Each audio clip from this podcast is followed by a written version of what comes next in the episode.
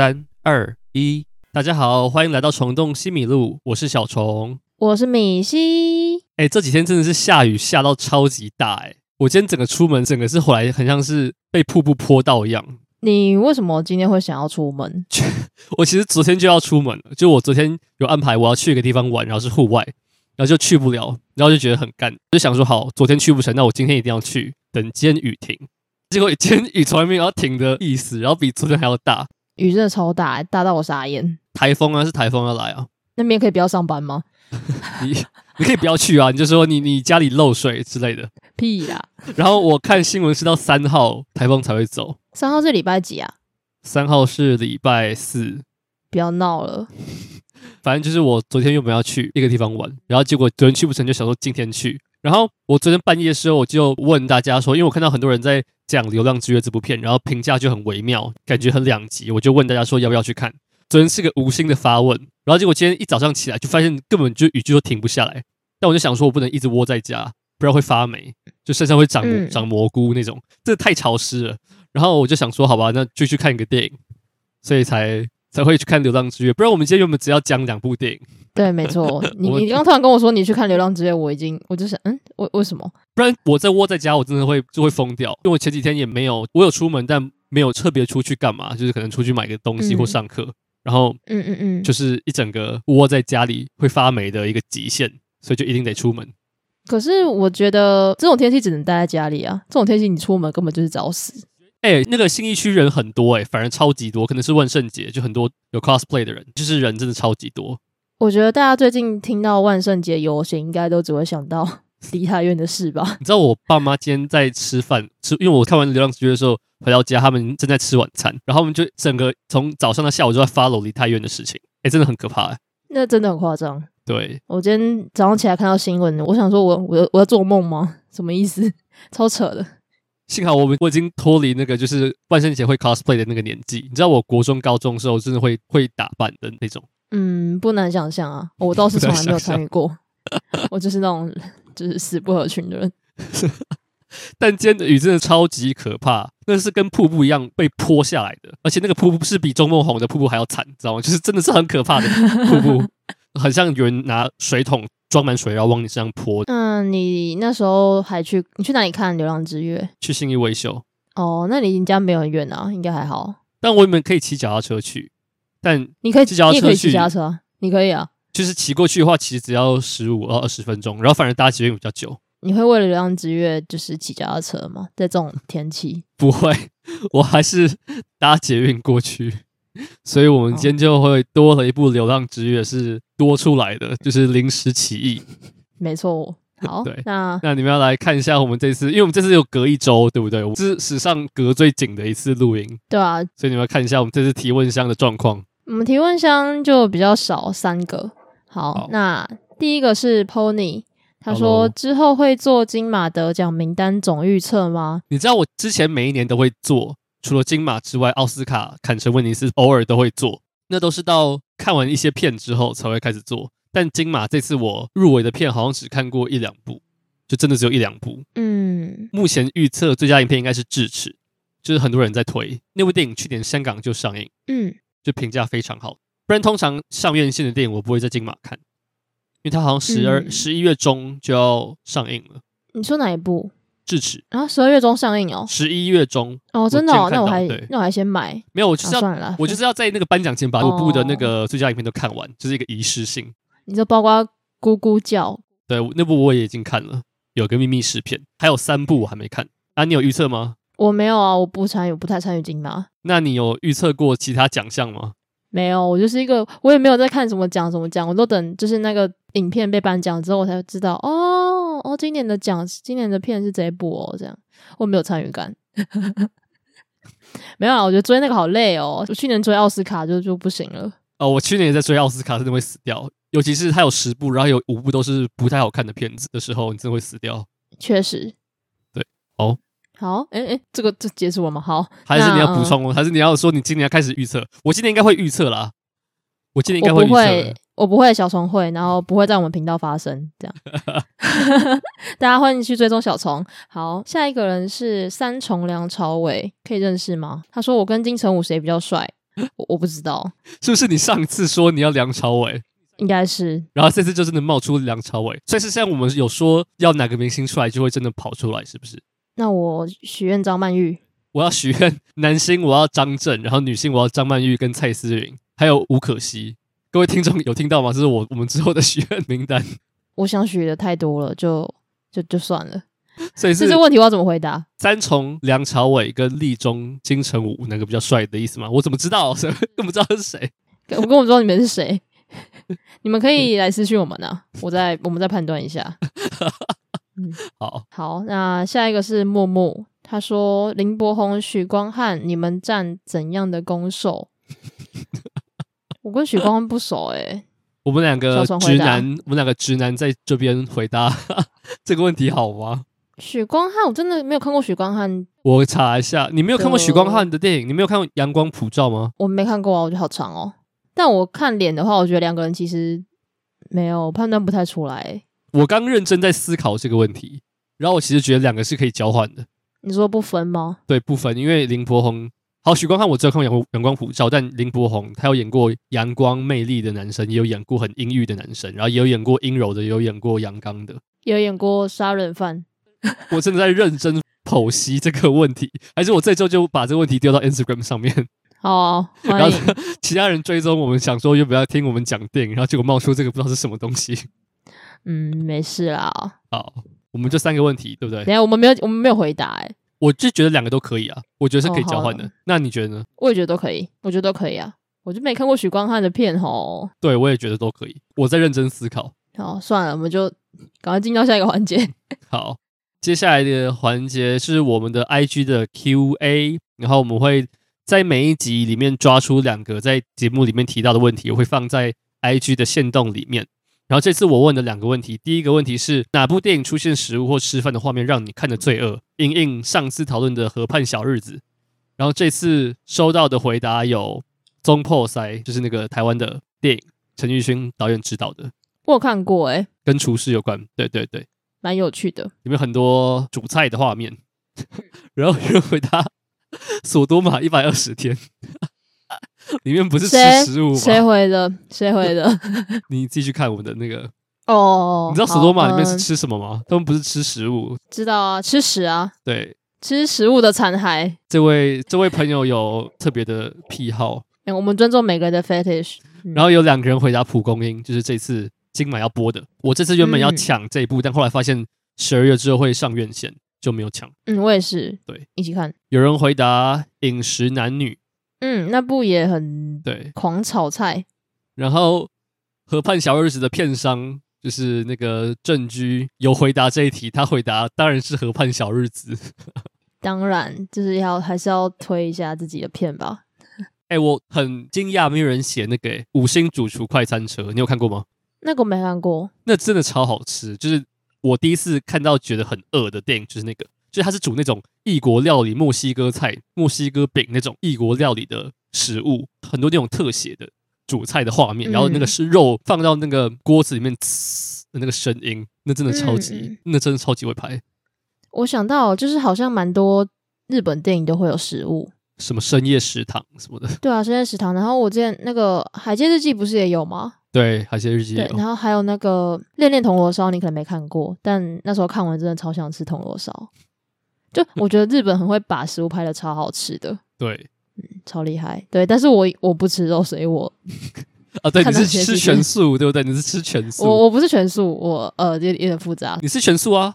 我不是全素啊，我是 vegan，全素跟 vegan 不一样，差别在哪边？呃，vegan 是可以吃葱蒜的，然后全素的话，很多人是因为他们是。因为宗教因素，所以不吃葱蒜。那为什么不能吃葱蒜的话，就呃，是不是跟宗教有关？是不是？对，就是听说会比较有一些欲望。哦，但你是不吃蛋奶这样？对，vegan 就是不吃蛋奶，呃，不吃任何跟动物有关的东西。好，嗯，好，希望有一部片是各种好吃的 vegan 食物。你继续拍，你自己写剧本。我不要，我就吃饭就好。然后。第二个问题是，呃，我问大家哪张电影海报你觉得最好看或最丑？然后得到的回答，第一个回答是《青春试炼》，然后我有跟这个回答的人确认过，他是说最丑的部分。你有看过《青春试恋》的海报吗？有啊，我有看过电影啊，就是我说海报没什么美感。对啊，电影电影跟海报都没什么美感啊。没有，我觉得那个海报根本就是高中 Photoshop 的那种作业。对啊，那个配色，它那个底色就很怪，很不舒服。还是它就是要传递那种不舒服的感觉？我不知道，但那个真的看起来很 很廉价的一张海报。有人回答黑色追缉令，然后这就是。好看，经典的，对对对。然后有人说《流麻沟十五号》的海报很丑，我也觉得蛮不怎么好看，丑的，真的很像什么神韵 神韵晚会的宣传海报，真的超像。然后还有人回答记忆，我觉得记忆的其实蛮好看的，那张黑白的，就是它有两张，就是他拍森林，然后那个 Tilda Swinton 的睡觉的叠在那个森林上面，记忆很好看啊，记呃记忆的海报很好看。我有因为这个这是我回的，然后。你应该没有看吧？就是我有回说，米西一定会说海报比电影本身还要好看。我有看啊，我有看到这个回复，然后我想说，对啊，有你懂我，你懂我。然后还有人回争宠，争宠海报真的很好看，我很喜欢争宠的。嗯。然后有人回答永生树跟妈的多重宇宙，永生树的海报其实蛮蛮微妙的，就是它有两个，它有两款，一个是布莱德比特握着他刚诞生的小孩的那个脚的那个海报。你有印象吗？有啊有啊，那个是丑还是好看？我不知道，我觉得应该是好看吧。那还没有意境吧？我觉得是好看呢、欸，因为我觉得蛮丑的、欸。如果是那个握着脚那个是蛮丑的，但是如果是有个拼贴的，你知道吗？有个拼贴的，我觉得他们应该要回答之后直接把那个照片传给我们，我们才知道你在讲哪一张。好，但我觉得握着脚是蛮好看的，就是它有个朦胧的感觉。好、嗯、，OK，就是这样。好，那我们 Keyway 的部分就先到这边。然后我们就先打铁趁热，我们先来讨论一下我刚看完的《流浪之月》。嗯，好，那我我要先讲一下我是怎么知道这部电影的吗？好啊，因为我知道米西有读原文小说，不是原文原著、呃、原著原著小说，我不会日文，着我没那么猛。好，好，就是我这部电影是因为。之前在实习的时候看市场展的片单，我就有看到这一部。然后我当初是被海报吸引，很扯吧？就是其实我我不是一个会看海报决定要不要看这部电影的人。然后我之后又看了他的剧情介绍，然后我觉得超酷的，因为我没有看过类似的题材，还是还是我太浅，但我真的没有看过类似的题材。你的指的这个题材是哪一个面向？是恋童吗？嗯，就是对他就是恋算恋童，应该说恋童，然后受害者。跟加害者，但其实不是典型的那种受害者、加害者的这个设定。嗯、对，然后我之后就跑去看原文小说，不是敢讲原文小说，我跑去看原著小说。对，然后我看到，我那时候就是看到一半，我就要出门去看《漂亮人生》，然后我甚甚至在想说，还是我不要去看《漂亮人生》，我赶快把这本小说读完。然后我就带着这本小说出门，因为那时候读到一半，然后我就带着小说出门，到真善美外面。这上面剧院外面，然后继续看，然后我又之后在西门町的，就是路上随便找个椅子把它坐着全部看完，就是这么好看。他原著小说真的超级好看。你指的海报是哪一张？是两个人合照的那张，是不是？对，我不知道为什么，我就觉得那张好好看哦。我觉得其实日本有有些海报还蛮有质感的。对啊，就是很简单，然后就美美的。对，反正这是一本非常好看的小说，然后我就一直很期待他的电影，而且他的就是他的导演是李相日嘛，就是其实我没看过他的作品，但其他的作品其实评价都还不错，嗯，然后演员也都是就蛮大咖的演员。那你有读完原文小说？你觉得读完原文小说去看电影，这个差别最大的地方在哪边？还有你觉得电影有没有把原著的精神拍出来？呃，差别最大，我觉得其实他拍的跟小说蛮像的。整体来讲，改编的很像，但其实小说我也是有一阵子，大概三四个月前看的，所以我有点没有记得很清楚。但是他电影中那个男主角周伯文开了一间咖啡厅叫卡利口，然后电影没有解释这是什么意思吧？我记得没有，没有，没有。但我记得小说也没有写说卡利口其实是跟跟沙，哎，跟你叫什么跟沙对不对？对，跟沙，跟沙。他说对，对，是跟沙的名字有有相关，好像是一种国外的丝绸。意思就是说，这咖啡厅的名字是依照根沙的名字去取的，哦、对。然后这件事情其实我觉得拍出来会蛮蛮窝心的，但是他没有特别讲，但其实也没什么差。然后再来就是，我觉得，嗯，电影把他们两个之间的感情拍得很像爱情，到最后拍得很像爱情，但其实在原作小说我看到比较不是这样。我觉得他们是已经，嗯、呃，他其实作者把这段话写出来了，他是说其实他们的感情是没办法用友情或是爱情或是家人去定义的，因为他们之间的关系已经超越一般人所能理解的那个状态，那就是最、嗯、就是一种很很纯粹，然后互相彼此需要的一种感情。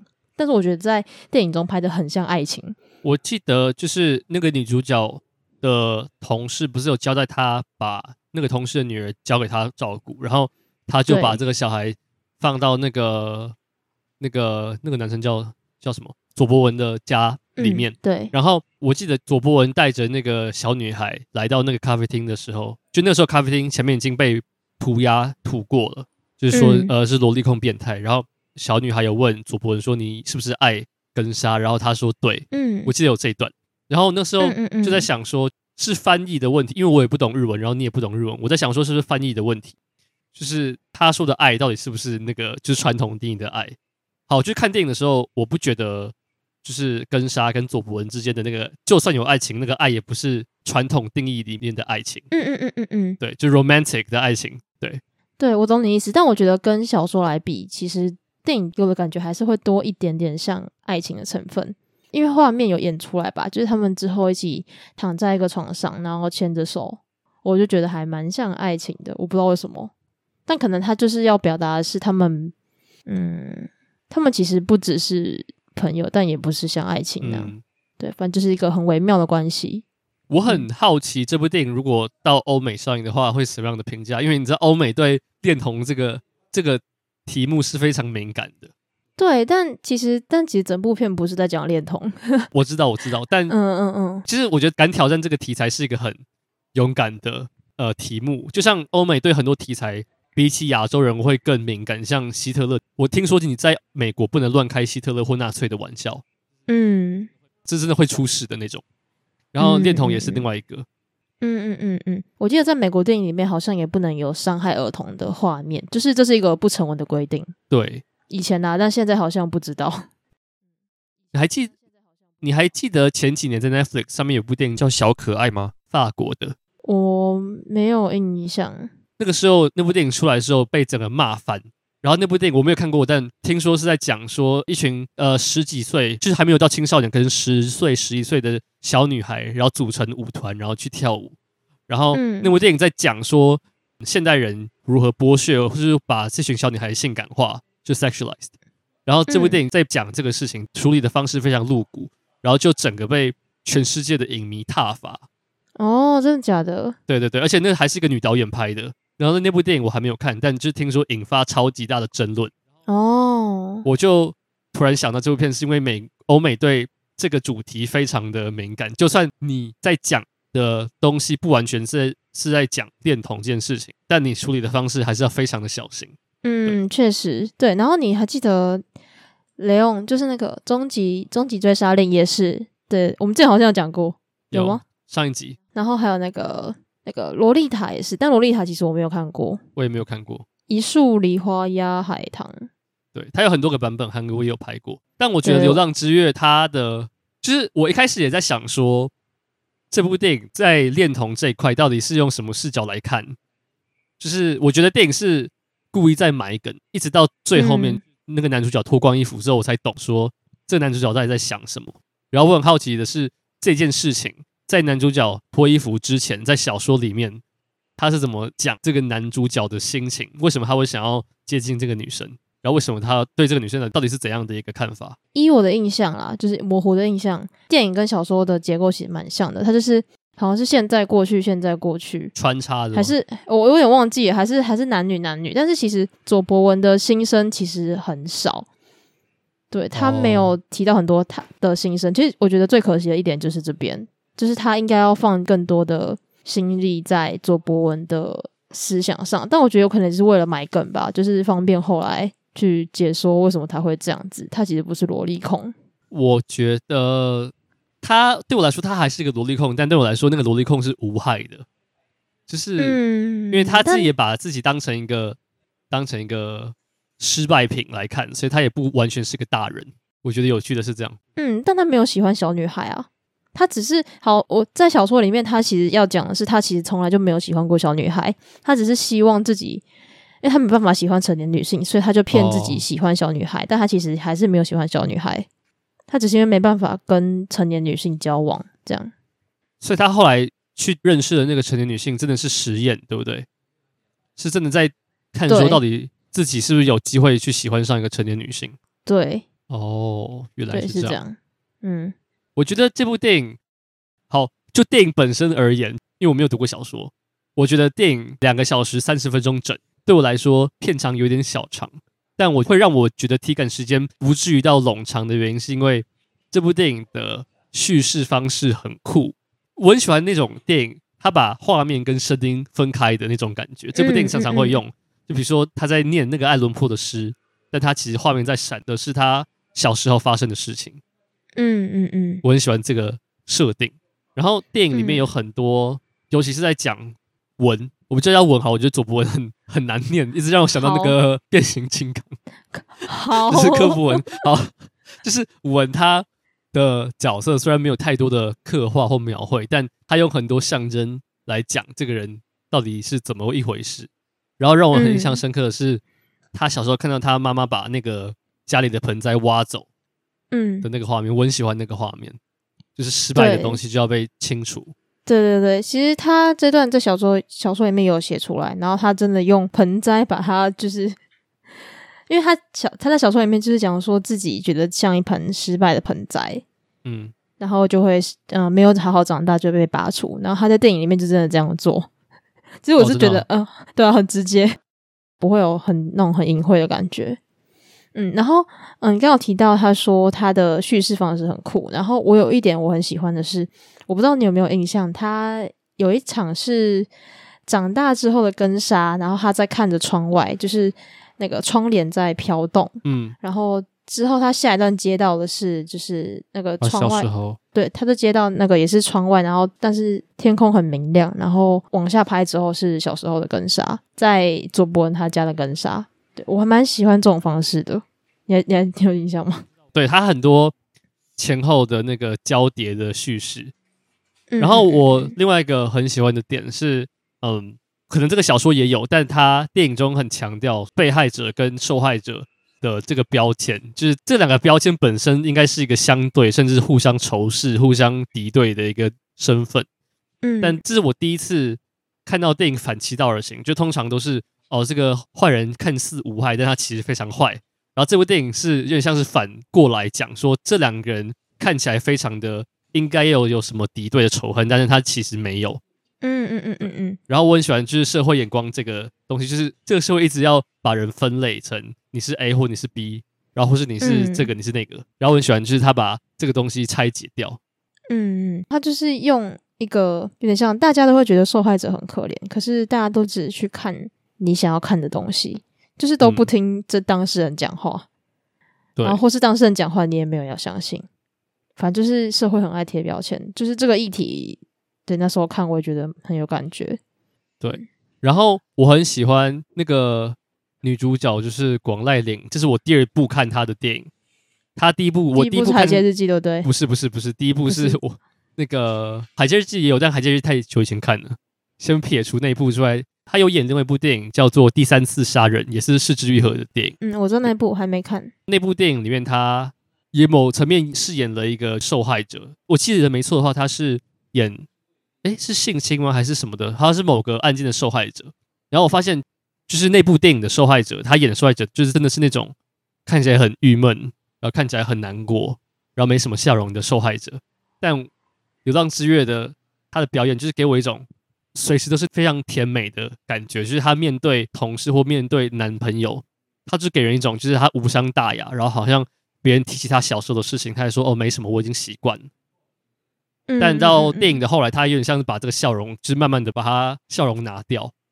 我很喜欢这个设定。嗯、然后广濑铃一开始的笑容会让人觉得有一种，也不是说他在装，而是说她那个笑容是她刻意的、刻意的展现出来的。嗯，对对对，确实。哎，我觉得他演的超级好。我也我也觉得，就是那个那个很尴尬，然后又不想要伤害人的那种表情。然后是就是被打之后，然后在街上走的那一段，我也觉得他演超好的，就是他每个他每个表情都很细致。然后另外，我觉得松坂桃李的表演也还不错，虽然他好像从头到尾都是那个脸，哦、但看得出来他很挣扎，就是他不知道怎么讲，他一直都演这种，他一直演的都是这种戏路，就是过得很惨的感觉。他在这部电影的造型超像我们学校的一个表演老师的造型，然后我看电影的时候一直是想到他，就是他超级像，但他我觉得电影里面有个小缺点，就是他的造型前后十六点感觉没什么变，你有这感觉吗？所以他所以根沙才会认得出他，就完全没有哦，但就是以逻辑上，他还是要有点变，你知道吗？就是在 过十六年。是是没错，因为我记得在小说里面，他还是写说他完全没变，但我不知道他的变是没有变，是指连发型都没有变。对啊，那个发型怎么？那个发型我留大概一个月，我就会受不了，就很很厚啊。我觉得他是想要低调，他想要低调吧？那个脸，那可以把脸遮住啊。哦，嗯。然后我很好奇是小说怎么写广濑铃的，不是广濑铃，就是根沙的现任男朋友的那个角色。就跟演的一模一样啊，就是一个很呃，一直要逼他结婚，然后一直要逼他回老家，然后又打他的一个烂人，真的是这样。我觉得电影里面有，虽然他没有把太多的戏份放在这个男友身上，但嗯，这部电影有一个很好的暗示，就是其实他最后不是自残吗？就是他在那个根纱面前捅自己的肚子，嗯。然后我也觉得这个是个很有趣的心理，就是很多人不是说在谈恋爱的关系，如果一个人越感觉没有安全感或越没有自信，就像这个男主角一样，他不是说不要，他不希望广濑铃抛下他，他很介意这一点，嗯，就代表说这个人其实是对自己越越自卑的，嗯，对啊。然后我很喜欢，我很喜欢这个东西，在这部电影里面，他没有明讲，他也没有太多的戏份琢磨在这个男呃男友身上。但这个东西有把它拍出来，尤其他最后自残，有点像是，有点像是最大程度的自我否定，就是我必须伤害自己，我才能得到你的注意的这种感觉。嗯嗯嗯嗯，对，嗯，对，而且我我很讶异，他竟然把那个家暴的戏拍的这么长，就我那时候真的有吓到，就他狂踢，用踢他，欸，我印象中他好像是真的被打的蛮严重，但是我没有想到他会把他真的拍那么严，那么。长那么严重，他就是直接被打的鼻青脸肿。然后我我其实我不知道你有没有很常看日本的片或日本剧。我之前小时候看过一部一个日剧，然后它里面有一个家暴男。然后从此之后，我对很多那种日本斯文的那种男子的印象就是他一定是家暴男。什么意思？就是就是你知道日本的家暴男都有那种形象吗？哦，我懂，就是、我懂你意思，我懂你意思，就是一个很。正常的上班族，然后回到家之后，你就会变得需要老婆帮你做什么事情，然后你会是一个超级没安全感的人，然后只要对方不顺你的意，你就开始狂打他、狂踢他，然后这种人通常都是高高瘦瘦，然后就是没什么情绪的人。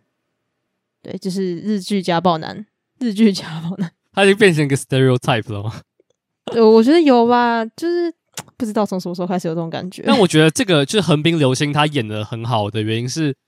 在电影大概前十分呃前二十分钟，什么事情都还没有发生之前，然后我觉得这跟导演的调度也有关，就是你明显感觉出来这个男朋友跟跟莎的感情有一点问题，你有觉得吗？就是他从一开始，嗯、他一开始出场，然后说什么哦、呃，要回什么我奶奶怎样，然后我要回家乡，然后那个时候什么问题或暴力或者争吵都还没有发生，然后你就觉得这个男生真的怪怪的。就是那个镜头的变焦是变焦吗？就他一开始是打在根沙身上，然后之后又打在……嗯、我们现在讲名字还是讲中？都可以讲。你你只要我只要分辨出来是谁就好。一开始是打在广濑铃身上，然后之后那个焦点又放在横滨流星的身上，反正就是一直变来变去，然后你就可以看到两个人两个人的表情，其实怎么讲，就是给人一种感觉很疏离的感觉吧。然后那个女的也都一直背对着他讲话。对，我觉得他有些镜头安排还蛮蛮有意思的。然后那时候就因为我真的对这部电影的剧情发展完全没有任何概念，就我没有读过小说，也不知道这个剧情最后会怎样。我就觉得这个男主角跟这个女主角关系感觉不怎么样。到后来他们第一次亲热的时候，就真的感觉不太妙，就是他们两个是完全没有互动性的。嗯嗯嗯。然后他之后好像有点像是跟沙也慢慢讲出自己小时候的事情。就是在那之前，他其实只有蜻蜓点水讲到，然后之后再再就是你刚刚讲那段性，看那时候不算性爱戏，反正就是他们发生性，对亲热，对，然后就是完全看得出来跟沙没有任何的性质，然后慢慢再把这件事情就是倒出来。对，我觉得他蛮多都是一直在铺梗，他没有一次讲完。他一开始有跟他说。我没有你想象中那么可怜。然后第一次讲这句话的时候，我还没有完全懂，直到他第二次讲这句话的时候，我才知道这是什么意思。这个台词还蛮有意思，就是受害者跟加害者，就刚刚那个标签的问题。大家只要看到受害者，就会觉得说你是个很可怜、需要帮助的人。嗯嗯。但这部电影就是很像在说，我们两个之间根本就没有谁是加害者，谁是被害者，他们两个都是被害者。至少在社会的眼光底下，他们都是被害者。嗯嗯嗯，哎、其实我觉得整部戏最应该说整个剧情来讲，其实他们真的很惨诶，因为从来没有人相信他们真的就不是大家想象的那个关系，连好意的什么店长啊，或是他最好的同事，也都一直觉得说根纱就是从小可能有一些比较悲惨的过去。但那时候根纱把他同事的小孩直接放到他那个文的家里，我真的有觉得，你就确定？可是他就不是，就是、他就不是恋童癖啊！我知道，我知道我，我我的点不是他不是恋童癖，而是这个事情只要被别人知道，你的名誉就毁了，嗯、包含你的同事的名誉也有问题。对啊，所以之后上报了。那是想说 你要确定，你要确定。那我记得那时候好像小说中，我有点忘记是不是文自己讲这句话的。他说：“你确定要把一个小女孩放在我家？” 电影好像没有这一句。对我，我有点忘记，还是我的想象，我不知道。那你觉得这部电影有什么缺点吗？我觉得片长的问题，就是它，嗯、它小说很厚吗？没有哦，薄薄的，我我一天就看完了。我觉得或许那个片长要，因为就像我刚刚说的，它有一些镜头的展现，还有一些它诗意手法，还有它两个时空的跳跃，但他的确在中间大概前三分之二的地方会让我觉得有一点小拖。但对我来说，那不是问题，嗯、是因为我很投入到这两个角色里面。嗯嗯嗯。嗯嗯，但还是有一点，我是觉得可以再修大概十五分钟。对，嗯，我是觉得我看到中间的时候，我一直有一种一种感想是，他好像拍了很多那种很美的画面，可能他们躺在水里啊，或是嗯、呃、一些远景。对，但我觉得。我知道他是想要创造出那种很诗意，然后慢慢的有一点忧伤的感觉。因为其实确实，我那时候看这本小说的时候，他给我的感觉也是那种，就是就是慢慢的，然后美美的，然后就有点有点忧愁。但是不知道怎么讲，就我觉得这个放在电影里面会有一种有点硬要的感觉啊，这是我喜欢的点，这你喜欢的点。OK，我，我没有觉得我没有觉得它不好，但是我会觉得，也许会有观众觉得。这样子是在拖剧情，但我自己我觉得没有到造成大困扰，因为我其实蛮享受看这部电影的过程，因为它不会让我觉得节奏很乱，因为我一直觉得这本小说如果拍成电影，感觉会节奏可能会有一点乱。我觉得那个诗意就有点像是淡化这个残酷的这个事件本身残酷的那一面。嗯，确实，这部电影并不是一个纯爱电影，就它有纯爱电影的调性，因为它有那些浪漫化的东西，但他同时兼顾、嗯。纯爱的另外一面，就是那个很残忍的那一面，然后他要取得那种平衡。嗯，就日本真的有很多那种纯爱片，是纯到真的不是现实生活的那种 纯爱电影。嗯，因为有时候我其实还蛮喜欢看纯爱的电影，但那是就偶一为之。那那这真的就是偶尔会看一次纯爱片，然后真的会觉得说，哦，好，我看完了，然后这不是这个世界会发生的事情。没错，对，但这部电影有取得到那个平衡。嗯。对，然后我还有想到一件事，就是电影中，呃，应该说小说中的根纱遭遇听起来其实更惨，因为呃，小说中的根纱是小时候他其实爸妈对他超好，而且就是那种作风很洋派啊，就是可能嗯、别的同学晚上都会吃正餐，然后会就是把自己打扮得很乖，然后。但是根纱他爸妈就是一个很洋派的作风，然后会让他晚上吃冰淇淋啊，然后也不太在意就是别的同学的眼光那种。然后之后好像是爸爸去世，然后妈妈就，嗯、呃，就是也有点就跑了嘛，对不对？就是很崩溃这样。然后就是，但他很爱根纱，就是他爸妈都很爱根纱，只是因为他受不了，所以他就就是离开了根纱这样子。然后之后事情就是电影都有演。反正我觉得这部这个地方删掉其实还好，对，不然就会让根纱看起来更可怜。对，嗯，好，大概是这样吧。我们《流浪之月》就先到这边。反正我觉得这部大家有空可以去看一下，我觉得还不错。它才刚上映。对对对，虽然跟金马撞，但还是要去看哦。小说也可以看，好看。好，那我们就进入到我们今天的第二部电影。第二部电影是最近在 Netflix 上映的德国战争电影《西线无战事》。这部电影是你有读过它的原著吗？我没有。我很小时候有读，但我读的不是原著，是那种给儿童青少年那种浓缩版，你知道吗？嗯，我知道。对对，我真的对这部电影的原著小说记忆非常的微弱，因为太久以前看。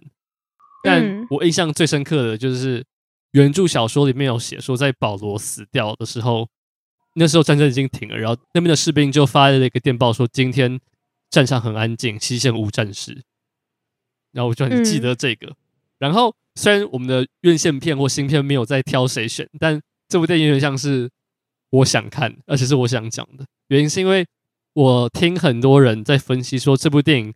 目前是明年奥斯卡最佳外语片得奖最大几率的电影，因为第一个是在 Netflix 上面的电影都比较容易被国际看到，然后第二个是评价真的非常好。然后我真的是觉得，我上一部看到让我觉得把战争拍得那么残暴的电影，可能可能真的，你有看过那个钢铁英雄吗？没有哎、欸，就是梅尔吉伯逊执导的战争电影，这部可能是在那部之后把战争拍的真的是最恐怖的一部电影。你有觉得吗？嗯嗯嗯嗯，嗯、呃，我看的战争片很少，这也是为什么一开始其实一开始我没有想要讲这部，但后来听说，反正就是小松一直叫我去看，然后评价也很好，我想说可以看一下。然后我上一部看的战争片应该已经是一九一七了。哦，看这部电影的时候，我也一直想到一九一七。你喜欢一九一七吗？一九一七是一部很微妙的电影，就是他，我那时候在电影院看，我觉得那个画面美到不行诶、欸，就我怎么会觉得战争的画面很美，超可怕的。就是那个烽火连天的样子，就是整个画面都是橘色的，我觉得很美。然后整体故事我也蛮喜欢的，很很紧迫，一直在跑。那微妙的点是什么？就是它有点太太难以想象了，就是主角竟然没办法像阿甘一样，就是疯狂的跑步，然后跑来跑去，然后还没死。就主角光环有点太强，大概是这样。我那我看《西线无战士》的时候，一直想到一九一七。一九一七是一部我当下看我很喜欢，但越想越觉得。乏味的电影是因为那部电影不是标榜长镜头吗？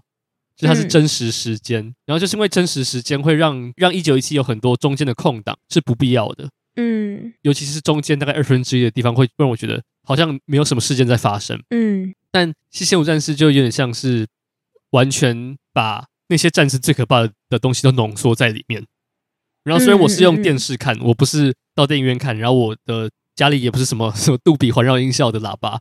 但有几幕是真的让我觉得，如果真的哪一天我真的上战场，我真的会可能第一天就死在现场，而且是会惨死的那种。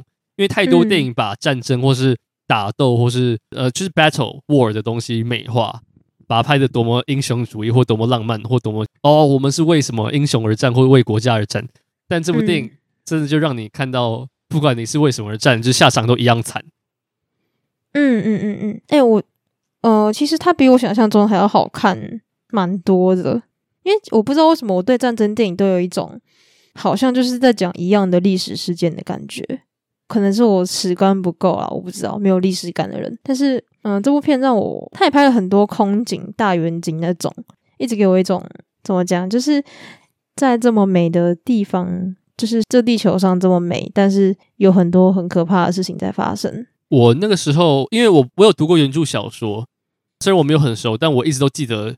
那个男主角叫叫保罗，因为保罗就是最后的，嗯、就是说保罗死了，但就是今天西线五战士。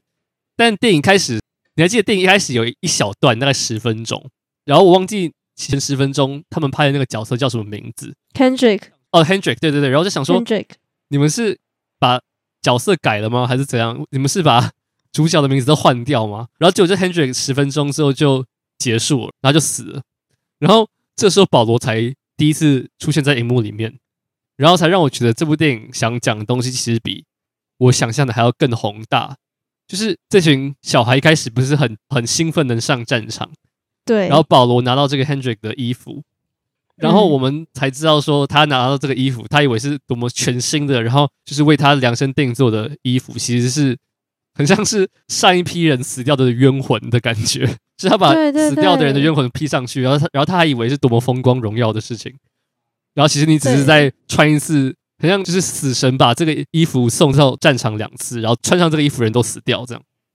对对对对，我那时候也在想这件事情，我就想说，那时候我还没有想到保罗最后会死掉，但是我一直想说，你啊，你就是穿一个死人的衣服啊。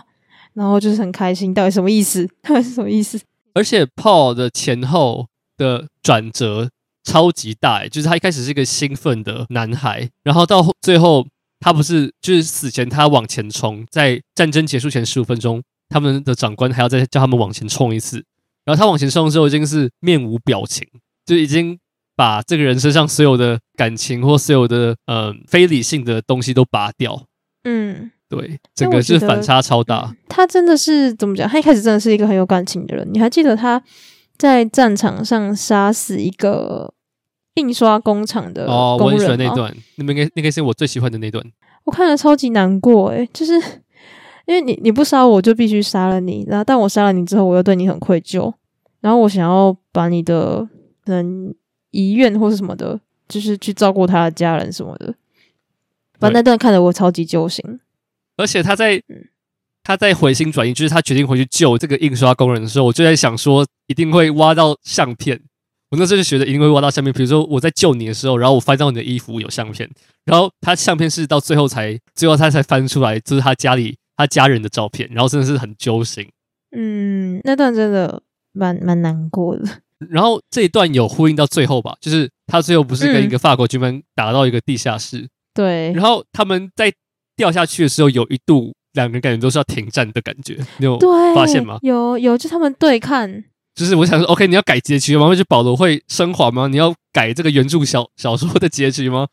然后没想到最后在战争结束在前十秒钟，他被杀掉，然后我觉得超级的，就是很讽刺。我我那时候看到傻眼，因为我没有看过小说，所以我直接想说干。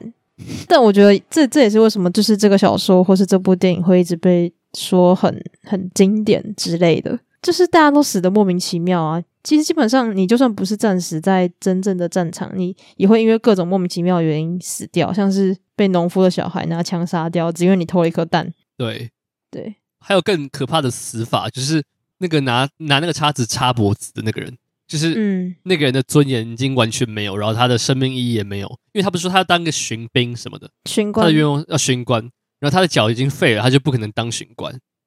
然后他最后就、嗯、就死的是完全没有尊严的，他他连自杀也是一个在一个非常很没有尊严的的一个情况里边自杀。他不是吊死，还不是跳河，他就是拿一个东西随便把自己插死，然后还死的很痛苦。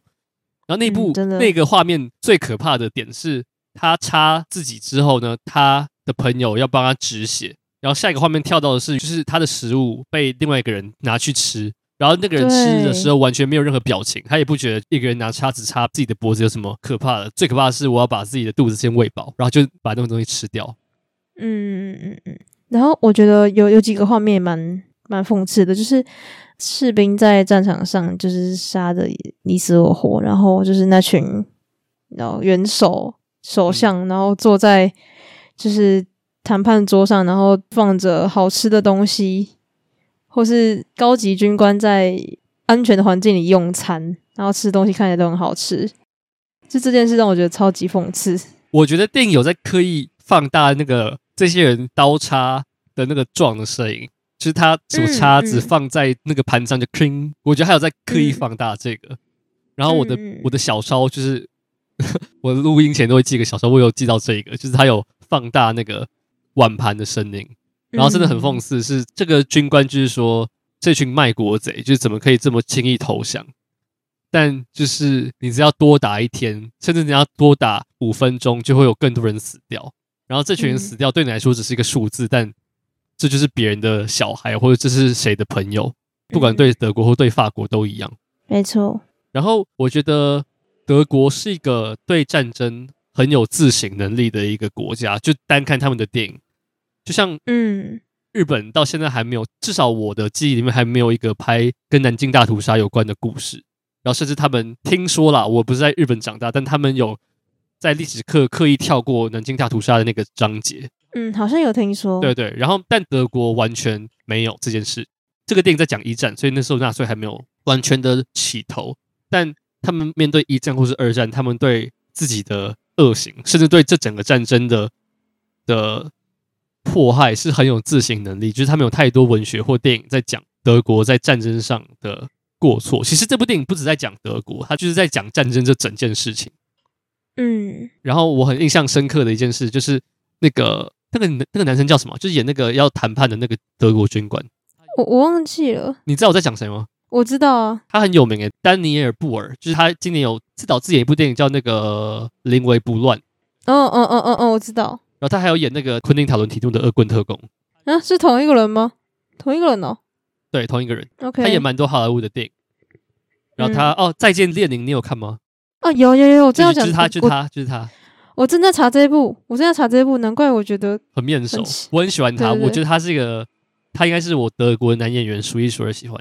然后他在电影里面有一句话说：“挡在你们决定要停战面前的，只有你们的妄尊自大。”你还记得这句话？嗯嗯嗯、然后就觉得这句话写的超好。嗯、我刚刚说德国有自省能力，就是在讲这件事情，就是德国一直想要打仗，甚至因为这样促成最后希特勒的崛起，就是因为你们。以为就是战争打赢才是唯一胜利的方式，就是一个妄尊自大的心态。嗯嗯嗯嗯，对。然后我超喜欢这句话。对，哎，你刚刚说到那个关于德国很有自省能力这个点，然后我想到我之前看过《窃听风暴》，你有看过吗？哦，我有，我有看，我有看。嗯，那部我也超级喜欢，就是他是在讲东德西德的故事吧，我记得。对，然后我就觉得，嗯，德国其实还蛮。我不知道是他们文化还是怎样，就是还蛮敢去触碰这些议题的。就是他们转型正义一直都做得很好，我觉得啦，嗯，就是敢碰战争，然后希特勒或是犹太啊，甚至东德西德那些的，他们都蛮有就是在思考这些事情的。对，嗯，对对对。然后，哎，我想到一个点，就是我那时候电影开始，它一直有那个，我不知道那到底是什么声音，就是一个很像是对那个。对对对，我一直想说是 是外面台风吗？对，这是台风的声音吗？没有，它结果是这是电影的声音。但我看到看完到现在，我还是不知道那是什么声音。没有，我觉得那是配乐吧。对啊，我觉得那是配乐。那为什么他在模仿什么声音吗？对对对，他是对我我猜他是有模仿什么东西吧？因为那个配乐实在是太奇怪了。我觉得没有奇怪、欸，你觉得是让你出戏的东西吗？不会出戏，就是但我我会很好奇，会让我很好奇。你是扣分的？不会扣分，不会扣分。哦，我会觉得很特别，因为我没有在任何电影听过这种类似的配乐，就是噔噔噔，然后一出现好几次。但我觉得是每次出来都有把我吓到，而且它出现的时机都是。我觉得都是在很重要的时候，就是在那个坦克车开进来的时候。哦，我觉得坦克车那个有人被压死，那个超恐怖的。哦，那个坦克车进来的时候，我真的有被吓到。然后他们往后跑，还躲在就是那个区道里面的人，直接被那个喷火枪喷死。哎，哦，对啊，那个真的很像，就不知道怎么讲，真的很可怕，好像地狱。哎，对啊，那整段真的非常恐怖。嗯，而且我觉得这是我看过最。脏的战争电影，脏我是指整个演员的脸或是身体。我每次看到那个保罗的脸，就是沾到一堆东西，就是什么泥巴或是各种黑黑的东西血。然后那个泥巴在他脸上还没有清干净就已经干掉了，而且像水泥。对。然后他很多那个那些士兵踩在那个泥洼或是那个那个泥水里面的。然后那看起来真的超级脏，我不知道他们那个美术是怎么做，但他们在手上都是泥沙的时候吃东西，而且他们是尽管手上都是泥沙，他们还是狂喂自己的那种，就是他们已经饿到已经饥不择食。战争就是这样吧？对还有喝泥巴水或什么？对，还有喝泥巴水。就是他在救那个法国士兵的时候，他不是有把泥巴水弄到他的嘴巴里面？嗯。有有，有，然后在想说，这群演员是真的来吗？还是那其实不是泥巴水，他只是混了一个什么东西？不知道，反正我觉得好可怕哦，光想就觉得拍这种片，就整个人会搞得乱七八糟。但我相较起来，好像一九一七就没有这么脏。就一九一七是个太干净的电影，我觉得。对，它就是很美。我觉得干净不一定是没有什么泥沙，就是它的干净，甚至只说这两个人整个还有很多段是两个人走在一个草原，然后是闲话家常。你还你还记得吗？然后就觉得这些电影，因为它必须要一镜到底，一镜到底是它的特色，也是它的一个阻碍，就是他必须拍这些人经过这些地方，嗯，所以才会有些很看起来很无关紧要的情节，但就是《西线无战事》就完全不是这样子。我现在才知道一九一七的评价也超高的。我很喜欢一九一七，但我个人觉得它有一点小过誉，在我看来有一一点点小过誉。嗯，它可能是那一年奥斯卡最佳影片提名我最不喜欢的。虽然那一届奥斯卡可能是这五年平均水准最强的一年，但我觉得那部电影为过誉啊！我知道我讲这句话可能会被 会被大家编，但我觉得《西线无战事》相较一九一七更紧凑。然后有一幕我也被吓到，是他们来到那个法国的军草，然后他们就去吃那个食物，然后在坦克车开进来的时候，一堆老鼠就往外爬，然后就不知道你们刚吃食物有多少老鼠爬在上面爬过，那段真的超恶哦，对啊对啊，真的超恶。我那时候还想说那个地震是怎样，是老鼠造成的吗？我想太多了。那这部电影有你比较不喜欢的地方吗？其实整体来讲不会，我觉得它节奏抓的很好，就是。它是两个半小时吧，但我体感看起来差不多两个小时而已，就是一个很完整，然后也不会让我觉得有哪个地方没有交代清楚的故事。对，但其实我还我们很好奇，就是这个版本跟以前的版本是比较起来是好在哪里？因为以前的版本我没有看过。哦，这我真的不知道，我又没有打算在录音之前看之前的版本，嗯，因为我知道之前的版本好像有拿奥斯卡最佳影片的样子，不知道这版会不会又再拿一次？我说。外语片，搞不好听说是现在的领头羊，然后分手的其实是排名第二，嗯，然后这部好像真的是排名第一，全部的人都压他。然后我猜一些技术奖项应该也会拿，像音效啊、美术之类的。那我觉得音效真的很棒哎、欸。对对啊，就是这一部的声音做得很好，不管是配乐还是就是你刚刚讲那个刀叉的声音，对，蛮蛮有趣。我个人觉得前半段偶尔会让我觉得。有一点小拖，尤其是他切到丹尼尔·布尔在谈判的时候，每当他切出来那个战争的场景，偶尔会让我觉得有一点呃被中断的感觉。嗯，我会觉得有一种哦，我想要赶快回去战场的地方。我我自己是还好，因为我觉得这这个还蛮重要，就是关于政府跟人民之间对战争的看法。对，到后来我越来有越了解导演安排的用意。但前半段会让我觉得有一点有点跳跃的感觉，但就我能理解为什么导演会安排这些，尤其是那个士兵要他们再回去冲的时候，有一个人不是说我要回家，然后就当场被拖过去枪毙。嗯嗯嗯嗯，对，他有很多这种画面。而且虽然说这一部是一个战争片，但我不知道为什么他一直给我一种很安静的感觉。你知道我的意思吗？就是他给我一种很，他是真的在慢慢的讲一个故事的感觉。他没有给我一种非常的，我我看的时候压力很大，但我不会让我他不让我觉得很急迫，或是他很，但我觉得这个有点难形容诶，他反正他就给我一种很安静的感觉，或许是因为他很多长镜头吧，就从他一开始，然后到后来，你觉得跟描写战争的写实有关吗？就是他是个写实描写真的，他没有浪漫化，跟这个有关吗？我觉得有可能诶，我觉得有可能。就像我那时候看一九一七，我就没有这种感觉，我就是觉得哦，好可怕，好可怕，一直在逃，一直在逃，一直跑。对，但我看这部，我就觉得，就是他真的是在讲一个故事，然后我我是一直跟着这群人一直在走的。然后，然后其实我那时候看敦刻尔克，我也没有什么感觉，我看完就觉得，哦，结束了。但我觉得敦刻尔克跟这个，我觉得不太一样，就跟这个类型，嗯，对，对，不太一样。虽然都是战争，但他要讲的东西不太一样。嗯，一个是残酷，然后一个是呃，我觉得战争的当下。但刚才提到一九一七，我觉得一九一七还是会给我一种在最后面的时候，你会让我觉得哦，这群人这个主角终于他不知道传达一个命令，还是传达一个什么东西，他最后终于完成这个任务，让、嗯、他有一种在战争里面得到一种成就的感觉。虽然他中间还是经历很多残酷的东西，但他最后还是完成这个任务。嗯、然后最后一个画面是他安心的坐下来。休息，但《西线无战士》连这种救赎感都没有，就是他一开始就是保罗最好的状态，然后他只会一直往下沉。对，嗯，就是要讲其实不太一样啊。所以，他没有任何浪漫化的这个 救赎感，没有。我觉得他甚至还让他看起来更悲剧。他竟然在停战的前一分钟死掉了，这超扯。对，然后我很喜欢最后他的朋友没有把他的身上那个牌子，那叫什么？就是士兵的名字挂在脖子上的那个名字牌拿下来，就不想要让他的死只是成为另另外一个数字的感觉。嗯，因为好，你的名牌被摘下来就代表你死了，但你死了，然后呢？就是这个保罗之前他的衣服也是因为有人的名字被摘下来，所以他才穿上来。但如果他的名字再被摘下来的话，就只代表说哦，又一个人死在战场上。这个人死的意义是什么？好像也没有什么。就我很喜欢这样的收尾。嗯、但我我忽然想到，那这样他的家人不就不知道他去哪了吗？但我觉得这个儿子没有回来，就已经代表他小孩活着的几率不大的一个状态啊。嗯、我觉得他的好、啊，我觉得可能是这样没有错，但他没有摘下来的这个动作，我觉得他的意义胜过于他实际的效用。嗯，OK，对对对，我懂你意思。对 对，嗯，好那总结下来，你觉得这部怎么样？就我很喜欢，就是我觉得台湾观众只有在 Netflix 这边看到有点可惜。我真的觉得这个在弹幕上看应该会真的会蛮可怕的，会放大那个可怕。对，确实。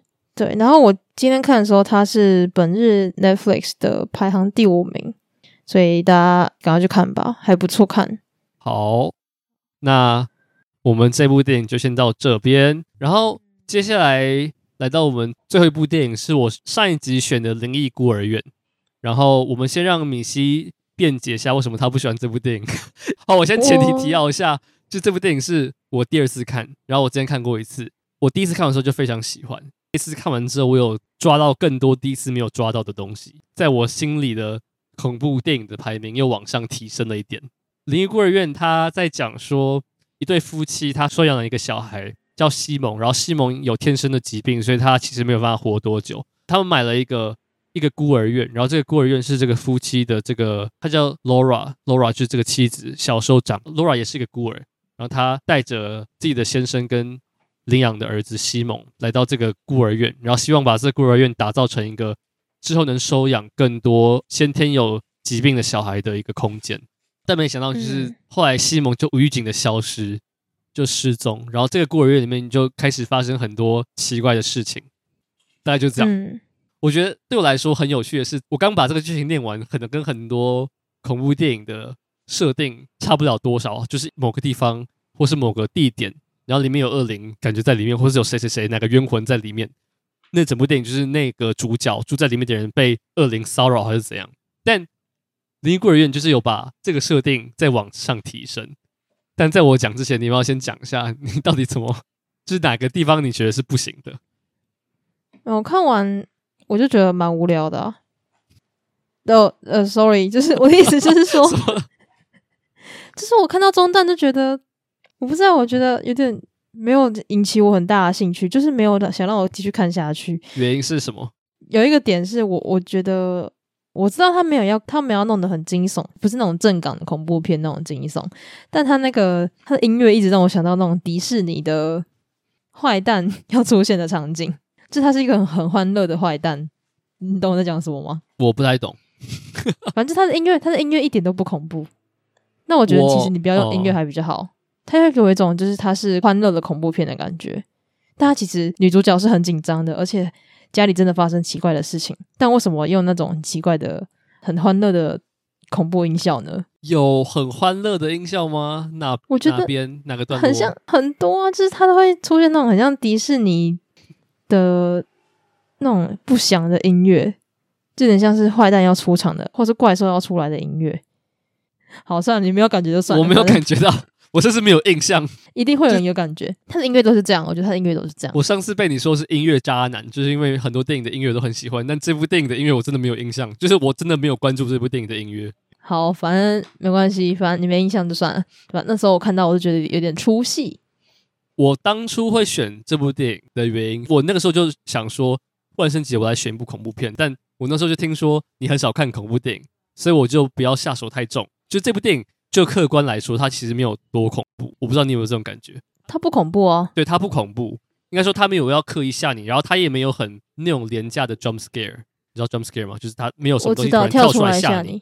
对。嗯、但这部电影，我觉得更厉害的是，它没有用任何 jump scare，它也没有刻意要营造什么恐怖的事情。它甚至没有什么杀人或者是什么可怕或难以直视的事件。但我觉得很好的是，这部电影在讲。这个母亲焦虑的状态，还有这个焦虑的状态反映到最后母爱这整件事情，对，好，那我该怎么说呢？对啊，我看我，我跟你看到的剧情是一样的，然后我跟你的体悟也是一样的，但我不知道为什么，我觉得看完之后有一种很很强烈的空虚感。你最后没有被感动到吗？没有。原因是什么？原因是什么？原因是什么？就是我觉得，其实我我不是很懂后面那段发生什么事情诶。什么哪一段？就是最后结局啊，他是是母亲也不对，我我有搞懂，就是母亲死了。对。然后他的那些他的童年伙伴跟他的儿子都跟他团聚了。对对，但我不知道，我就我就觉得我没有被感动到啊。我我怎么说明这件事情？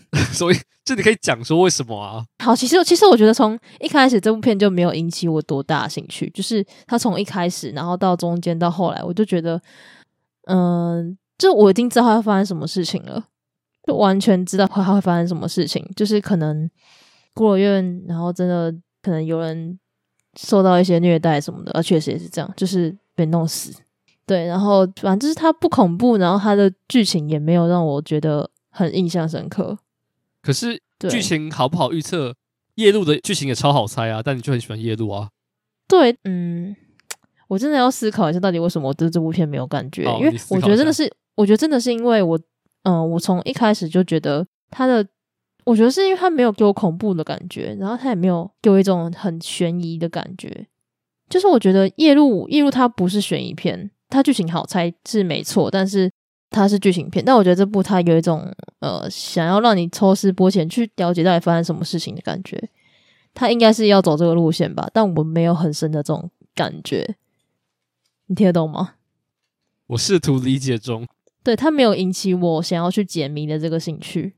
嗯，我觉得解谜好，我觉得这部电影有埋一些悬念在前面，但对我来说这些。谜是怎么被解开的，或是这些谜解开之后是什么？对我来说不太重要。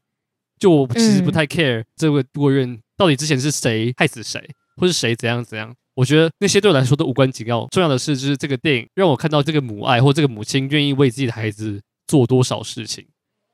然后，因为一般的恐怖电影一定会有什么，比如说哦，这个房子几千年前就谁谁谁死在这，或谁在这边死掉，所以这些。冤魂要来害你，或者什么之类的。但《灵异孤儿院》有一个很酷的点，就是这部电影里面没有纯粹的邪恶或纯粹的坏这件事情。就所有人，就算是那个 Thomas 的那个妈妈，就是有来拜访他们的那个老太太，所作所为都是出于爱。然后这部电影的所有人的每个角色都是我可以理解的，并不是太多恐怖片，甚至是绝大部分的恐怖片很少会让我有这样的感觉，就是我能理解所有人在想什么。然后。这些东西没有那种很虚或者很假那种哦，这个鬼魂就是很坏，或者这个这个来吓你的鬼是代表很什么突然的邪恶，或是他就是个什么邪恶的谁谁谁。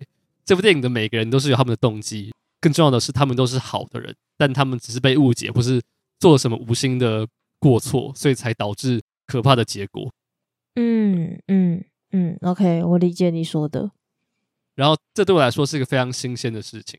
因为，嗯，就像我刚刚讲，除了每个人都是活生生的人之外，他们生前、他们死后，他们的故事线都有因果的那些互相呼应的关联。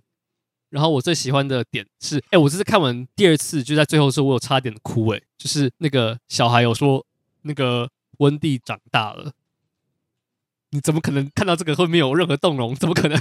嗯，哎，我我也不知道，我就是觉得整部戏有了后来的后来结局，我是。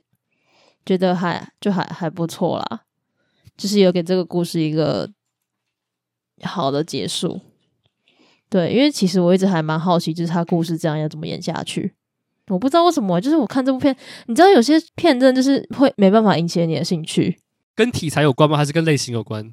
跟题材有关吗？题材不会啊，像我你说那种家庭的家庭悲剧之类的，我就我就很喜欢夙愿啊。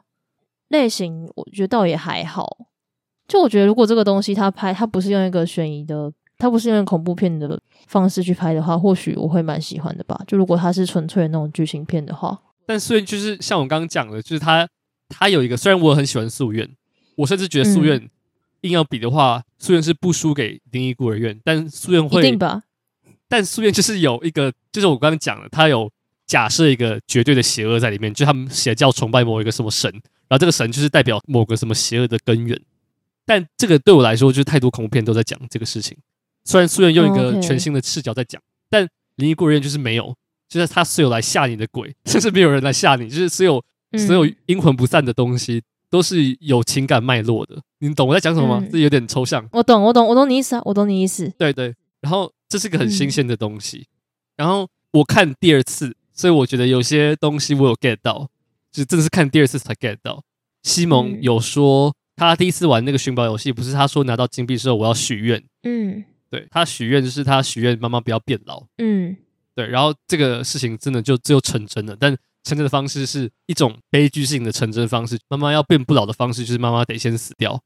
哦，然后你有 get 到吗？就是他要有有有，对，最后那个小孩子才说温蒂长大了，跟这个有呼应到，就是温蒂其实长大了，他还是最后会跟你们一起走下去。就是妈妈不会再变老，然后我这次看到，我真的觉得这个安排真的是很聪明。嗯，对，嗯，OK。然后还有一个是我很喜欢的，他妈妈最后发现西蒙死掉的时候，他不是有说这不公平吗？就是他有说什么这不公平，怎么可以是这样？你还记得吗？有。然后这次看的时候，这个台词其实是有话外之音的，因为妈妈后来找到西蒙的方式是。他玩了一次那个寻宝游戏，他自己玩了一次。嗯、然后虽然电影也没有实际交代说这个寻宝游戏是谁安排的，或者谁把什么东西放在哪一边，但是这个游戏规则就是你只要最后游戏结束，你就能许一个愿望。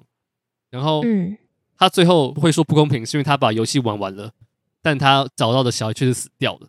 嗯，他想要透过这个游戏找到他的小孩，但他找到的时候小孩已经死了，所以这是一个不公平的游戏。嗯嗯那最后把这个游戏变公平的方式，就是妈妈跟着一起死掉。嗯，对。然后这个真的是个 genius 的，对我来说，这个是 genius 的剧情安排。嗯，我我懂你意思。嗯，反正他他就有个前后因果，然后呃，妈妈必须这样做才能完完成小孩子的心愿。对，而且他玩的游戏是这个小孩设立的，但他只有找到是创立这个小孩的尸体。对我来说，是个蛮。最后是个悲剧，但他又是个圆满的悲剧，就是他是个圆满的结局，但它其中又带着很多悲伤。然后我很喜欢这种结局，就是它会让人很百感交集，或是很悲喜参半这样。嗯嗯嗯嗯，我懂。对，然后另外一个我很喜欢的点是电影的最后一幕，是她丈夫拿到了那个项链，然后我记得没错的话是当初丈夫给她。妻子就给 Laura，然后他跟 Laura 说：“等你找到西蒙之后，再把那个项链还给我。”然后最后就是他看到那个项链，就代表说，其实他知道 Laura 已经找到西蒙，然后就有很多这种安排在里面，让你就是觉得说，这个故事表面上其实是这样，但他其实有很多情感的地方藏在里面。然后你只要发现，你就会觉得就是泪腺突然发达，这样，尤其是最后面对。嗯，OK，嗯，听得出来你真的非常喜欢这部片诶、欸。而且这是那个吉德摩·戴托罗监制的。我当初看的时候就觉得这部电影，第一次看的时候就觉得这部电影不会是一般的恐怖电影，因为吉勒摩·戴托罗就是那个《羊男的迷宫》的导演。嗯嗯，我一直有一点感觉他很像《羊男的迷宫》。我对他有、啊，我不知道为什么诶、欸，有一点很像，就是他都有一种恐怖的设定，但有一种童话感在里面。对对对对，有一种童话，然后黑暗有点幻灭的感觉。但他最后用恐怖的东西讲了，还是很。人性的东西，嗯，对，没错，就是《羊男的迷宫》也是这样子。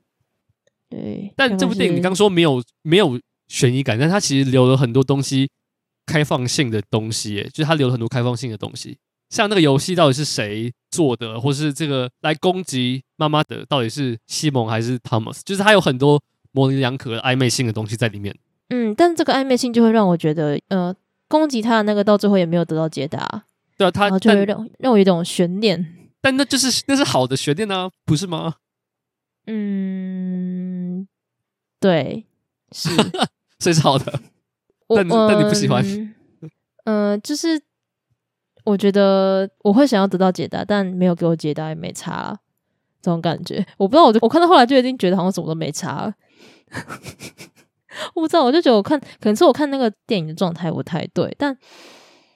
但我就觉得整个看下来是，嗯，有那个导演的影子，但是我没有到很喜欢，大概就这样。这是我最无力的评论，因为我看完实在是真的没有太多的想法，所以我也没办法给出什么很厉害的评论。然后我也没办法很真诚的说出我到底哪里不喜欢。对，他就是让我没有什么感觉。哦，好，很抱歉，我真的是看完之后就忘得差不多了。你是很久？你是什么时候看的？嗯，礼拜礼拜三吗？还是礼拜礼拜五？礼拜？但就不是这几天的事情，对不对？还是上礼拜啊？应该上礼拜吧，我有点忘记。哦，礼拜二啦，礼拜二。哦，就是刚录完音的时候啊，就是刚录完音没没几天啊。嗯，这就是为什么我很喜欢在录音前再看电影。虽然今天《流浪之月》是一个意外，但就是我都是很喜欢在压底线的时候看。压底线，压底线。你要 cue 他们吗？呃，嗨，压底线，压底线是我之前学校的，呃，就我之前读的大学的一个电影的小组织吧。他们的 podcast 我有听，我没有全部听，但我有听几集，之后说不定可以合作一下。嗯、希望哦，希望你有他们有听到我们的呼喊。这个导演就是《灵异孤儿院》的导演，他之后有导一部电影叫做《怪物来敲门》，你有听过吗？没有诶、欸，那部电影是我少数先看完小说，然后再去看电影的。然后那部电影看完我也超级喜欢，甚至喜欢程度超过《灵异孤儿院》。它不是恐怖片，它是个奇幻的绘本改编的故事，但它还是有那种在奇幻的设定底下在讲很很简单、很纯粹的东西。然后那部电影、嗯、就我要被骂的是渣男，但那部电影的原声带是，就是我真的是挚爱的那种。然后我甚至有把我的个人账号的名字，甚至是有用他那部电影里面的歌曲的歌词，这样。嗯，所以它是什么样的类型？《怪物老枪门》是奇幻电影，就真的是奇幻，它没有恐怖，它就是没有恐怖的元素，它就是奇幻。对，好，好，你可以去看。我觉得那部电影说不定你会比较喜欢。好，我我我试着。好，好，那我们灵异孤儿院。也差不多到这边，嗯，你要补充的吗？嗯，没有，没有。好，那我就，那我们就直接进入到我们的我们互问的环节。你有想好问题吗？我有想到，但我觉得我回答会很无聊，所以你先问我好了。好，就是刚刚既然提到那个灵异孤儿院，然后现在是万圣节，所以我想问哪一部电影它不是被归类成恐怖片或惊悚片？但让你看的时候觉得超级怕或超级紧张。嗯，我现在想到的是他的危险游戏，你有看过吗？哦，那部也算吧，那部也算惊悚吧。你说不是归类在惊悚，也不是恐怖片吗？对啊，他的危险游戏是惊悚片吧？哦，好，那我那我重讲。哈，那那你先讲你的好了。我想到的是《自由之心》。哦。你知道吗？是某一年的奥斯卡最最佳影片，你有看过吗？我没有看过，我记得也很长啊。没有很长啊，它没有很长。没有长吗？那那那我那我记到什么去了？我记得没有长吧。哦，这部电影是我少数 Letterboxd 给到满，就我 Letterboxd 给满分的电影很少，好像不超过十部。然后这部电影真的在看的时候，你看完会你会觉得你被 traumatized 的那种，就是你看完之后四神无主，然后会真的觉得你被掏空，嗯、因为那部电影在讲。美国当时黑奴的状态，然后它是真人真事的著作改编，然后就是在写实的描绘说，黑奴当初被卖进一个庄园里面，是完全不被当成人来看待，然后就是尽情的被折磨或尽情的被凌虐，然后真的会看完、嗯、会真的会会吓到，会有创伤的的那种。嗯嗯嗯。然后我，我好像有听你说过。对，我应该有提过。然后，嗯，这部电影我当初看的时候是国中考高中的会考的隔天。然后通常考完大考，通常都要去看什么开心一点的爽片。我记得那个时候《复仇者联盟》第二集在上映。然后我后来也有看那部电影，但我当初会考考完隔天就看这个，然后真的觉得就是 心情超级低落。然后现在隔了大概快要八年还七年，然后我到今天还没有看第二次。但我把它放在我们的之之后会讨论的电影里面，我想说是时候再重新找来看，但应该不是近期啦，可能是几个月之后的事情。嗯，OK，好，我的话，但，我现在还是想不到诶、欸，那个那个 Seven 算吗？Seven，好了，Seven Seven Seven 可以吧、哦、？Seven 算了，Seven 算好了，Seven 算。对，它不是恐怖片，然后它也不是。它算是警犯罪，不是犯罪，对犯罪。对，我看了真的超紧张，而且我看到后来真的可是快疯掉了。我那时候好像是高中看的吧，我也是高中看，高中升大学，就是对于我这个高中生来说，实在是太多了。那是你第一部大卫芬奇的片吗？哎、欸，我真的忘记了，而且我发现他的片都是我看完之后才发现是他导的。就是我那时候对这个导演没有太多的了解，然后但我发现他拍的片都都蛮好看的。这部电影是他胃口最重的一部，好了，可能前三。我觉得是、欸，哎，我觉得是。我觉得控制也蛮重的，但控制控制是心理上的重，非常可怕。但这部是画面上，对对对，对，Seven 真的很恶，尤其是他懒惰的那个罪行，嗯，那个真的很可怕。对对，真真的蛮蛮可怕的。好，好，那。换你问，嗯，你看了之后会很想谈恋爱的电影？这什么奇怪的？这我问过吗？我觉得有问过类似，但还是可以再想一次，还是可以再回答一次。嗯，我要想除了 Before Trilogy 就 Before 三部曲之外的答案，我想不到。对，我也要，我也要想。好，我觉得就是有些日本的纯爱片，或是真的让你想要谈恋爱。嗯，但它就是个纯爱，所以它。就在讲谈恋爱的美好这一面，就男女主角是高中生，但他们没有任何课业压力，也没有任何读书准备考试的环节，他们就是负责谈恋爱。然后有些纯爱电影看完之后会真的会怦然心动。嗯，那你想到叫什么？那部电影叫什么啊？小松菜奈演的啊？我应该我刚刚应该问说会让你想到初恋的电影，因为我突然想到一部。好，你待会也可以回答那个，那部叫什么？什么？昨天我要跟今天的你哦，那超难看的，屁啦，那部超好看的，好不好？看到有够难看，那不是我，那不是我纯爱电影的，可能是第一名诶。就你认真，真的撇出什么情书那种，就情书我觉得还不够纯，就那种真的是粉红色泡泡会把你会把你勒住的那种唇。嗯，怎么会难看？那部很感人呢。我那时候高中看完，我我跟我朋友去那个二轮电影院看，然后他看到。他看到哭死，然后我在旁边直接傻眼。我想说，干，这有够难看，难看为什么？难看的点是什么？因为男主角那时候演技很差，然后就是整部片就是我不知道怎么讲啊。纯爱电影是谁在看演技的啊？纯爱电影就是个假的东西啊。好啦，好啦，它就是个它就是个恋爱版的天能的概念。嗯，对。好了，我觉得可能是那个。嗯，好，所以你的，所以你的。答案是哪个啊，我觉得可以有有踏出平常会回答的电影的那个范畴。好，我其实也是刚刚想到，可是你刚刚讲了，我刚刚只想到的是情书。情书哦，情书算会吧，就是会觉得那个就是那个高中生纯纯的爱很可爱啊啊，那个今天什么的他 演可爱啊。我看完之后完全忘记他演演什么，真的很久，真的真的好久哦。你说太久以前看的是不是？对啊，太久以前看的，而且看完之后，我也觉得当下的情绪就是很差。哦，我突然想到那个那个爱德华剪刀手也有一点点哦，对对对对，那个也很很可爱。对，那我觉得要你好好的会吗？我没有看过。嗯哦，好好吧。推荐吗？嗯，可以为了看女主角去看。对，大概是这种感觉。好，我我不觉得什么今天我要和昨天的的你约会是个多么了不起的电影，嗯，它并不是什么什么影史之后会被提起来什么百大佳片，它绝对不会在里面。但它有成功的做到纯爱电影要做的，然后它也没有多大的野心，它就是把一个纯爱电影描写粉红色泡泡的谈恋爱的过程拍出来，然后再加一点点奇幻的东西在里面。嗯嗯，啊，我澄清，它并不是我什么人生爱片，但纯爱电影本来就不是一个什么。多追求艺术或者得奖的电影，那情书真的是一个例外的感觉。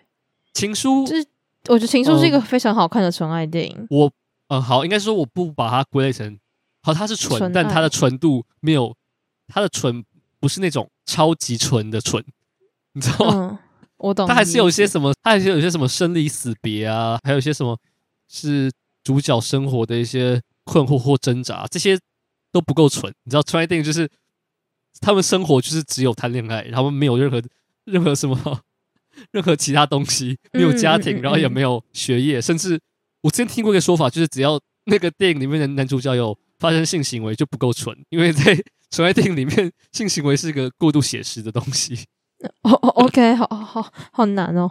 好，反正我刚刚问题也没有一定要说是纯爱电影，但反正我目前想到就只有情书。哦，除了《爱在三部曲》之外，那分手的决心有让你想要谈恋爱吗？没有，让我想赶快去，就是找一个人，然后把他弄爆。好，好，好，那听听就好。嗯，这边这个环节大概是这样。然后在米西揭晓他下礼拜要选的，不是下礼拜，下一集要选的电影前，我们有一些下一集的调整要跟大家报告一下。就是呢，下一集预计出的时间应该会是十一月十一号、十二号的下一周，就是也就是金马周。因为嗯、呃，我两个都要跑影展，所以我们要跑很多影展，很多金马影展片，很多对，然后很多影展的片。嗯、呃，我们预计那周会录的片也是金马影展的片。那我需要讲是什么片吗？要，因为我们没有时间再去看其他的院线片，都被金马塞爆。嗯、应该说我们自己塞塞自己。没错，自愿塞，对，我们所以我们会下礼拜不会再讲院线片。嗯，我们会讲智齿，还有迷你网红小宝贝，有错吗？是不是迷你网什么的？我也忘记了，说小宝贝什么东西？是啊，迷你网红宝，迷你网红十倍秀，不是啦，是是是，我先查了，我特别去查，不是啊，是我这边迷你网红十倍秀，你现在去查，你现在去查。宝贝秀绝对不是小宝贝，哦，我以为是宝贝秀。没有，你刚说小宝贝，你错了两次。你第一次说迷你网红小宝贝，如果是这个片名，我绝对不会去买。听起来像就是个很智障的电影。等一下，感觉就是什么 Z 世代的那种智障年轻人在录录抖音，抖音智障影片。好，哎，等下真的好好笑。我们会选智齿跟迷你网红的原因，是因为我们两个都有对呃。如果我们真的看了那部电影，我们就拿拿出来讲。如果金马神秘场是迷你网红小宝贝，我们就我们就去看。好，我会选这两部电影的原因，是因为我们两个刚好都有买这一部，应该是同个同一场吧，都是同个场次。对对对对。然后我们刚好有重叠到这两部。哦，我们两个人呃选金马是没有，我们没有说好就是谁要讲什么，我们都是个别选，所以这两部会重叠，就纯属巧合。但下礼拜我们的录音是不会有。希望是不会有剧透的，因为应该大部分的人都还没有看过。对，嗯嗯嗯，我们就会尽量不讲太多剧情，然后讲一些我们的感想之类的吧。或者也是可以讲一下我们那周还看了哪些电影，各自看了哪些。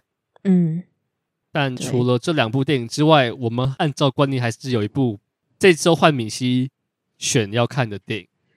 对，我跟大家讲一下，想要提比较长的片，但我想一想，我们都要看金马，提个很长的片子不太好，所以呢，我要推的是很短的《开罗紫玫瑰》。